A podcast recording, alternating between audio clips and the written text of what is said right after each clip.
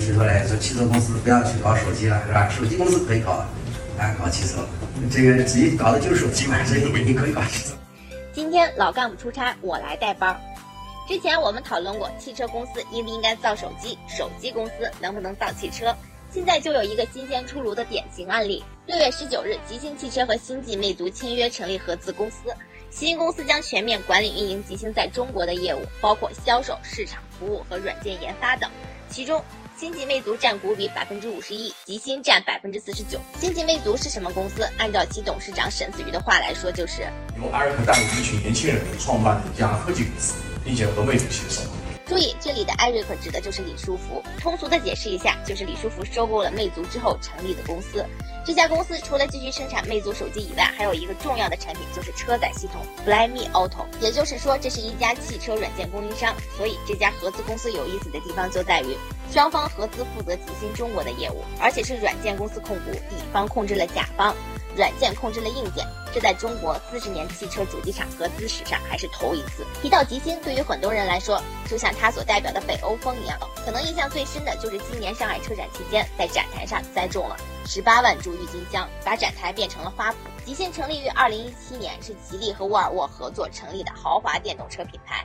但是吉星在中国的业务并不尽如人意，很多买吉星的人都评价设计最打动人，性能没有问题。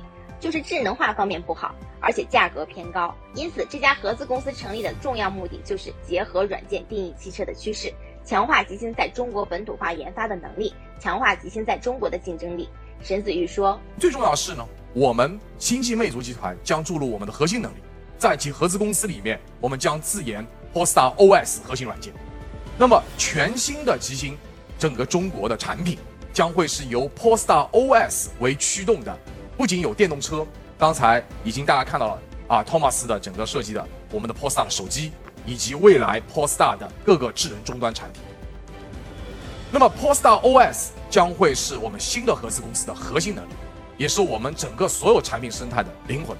那么我们更加加注我们在星际魅族集团的核心愿景，就是多终端、全场景、沉浸式融合体验的科技公司。吉利控股集团董事长李书福也来站台。上一次李书福出现在吉利体系下的相关活动，还是三月份发布吉利领克零八。但那次发布会的重点还包括领克零八在吉利体系内首次搭载星际魅族研发的 Flyme Auto，而且魅族也发布了新的旗舰手机。因此，李书福无疑是对收购魅族非常得意，认为解决了长久以来包括吉利在内的汽车厂商的车内智能体验问题，这也将成为吉利在智能领域的重要竞争力。这个车机要弄得跟手机一样啊。星际魅族的这个智能科技，完全可以帮助吉星汽车公司向智能终端科技公司的转型。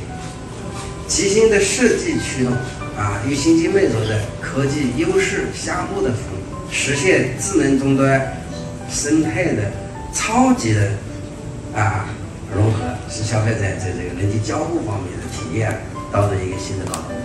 沈子玉也说，在中国真正能把用户体验、OS 以及嵌入式开发以及线上云端能力做好的企业，就是手机友商们不会超过三四家。但是李书福还有更高的梦想，就是实现新的智能生态。用手机公司指导汽车只是第一步，极力投资低轨卫星、飞行汽车等业务与汽车融合才是未来的目标。所以，星际魅族和吉星的合作是全新的合资模式，是一项非常有挑战的创新。一方面，吉利在体系内选择了业绩需要提升的且有豪华基因的品牌吉星，而吉星也需要魅族的气质去面向年轻用户，并且走向全球。